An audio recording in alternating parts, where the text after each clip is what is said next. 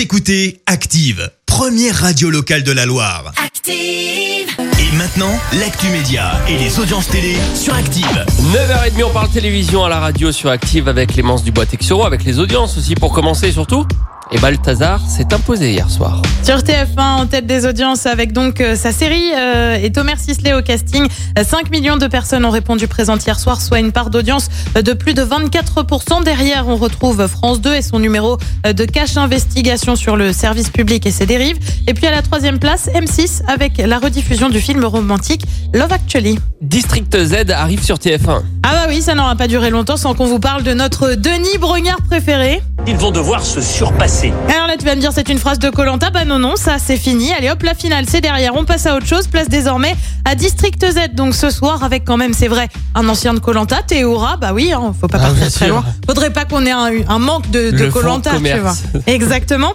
Mais on a aussi d'autres personnalités qui vont donc essayer de récolter des fonds dans une sorte d'escape game avec des zombies et un professeur Z. Euh, Petit extrait de la bande-annonce. quelque part en France. Dans une zone ultra secrète, Ultra.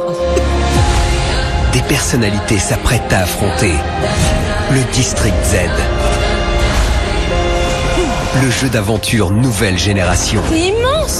Et pour le reste, rendez-vous sur TF1 ce soir. On reste sur la chaîne avec une passation de pouvoir. Et oui, on approche de Noël et donc de la fameuse émission Le Grand Concours des animateurs, animé d'abord par Carole Rousseau puis Laurence Boccolini.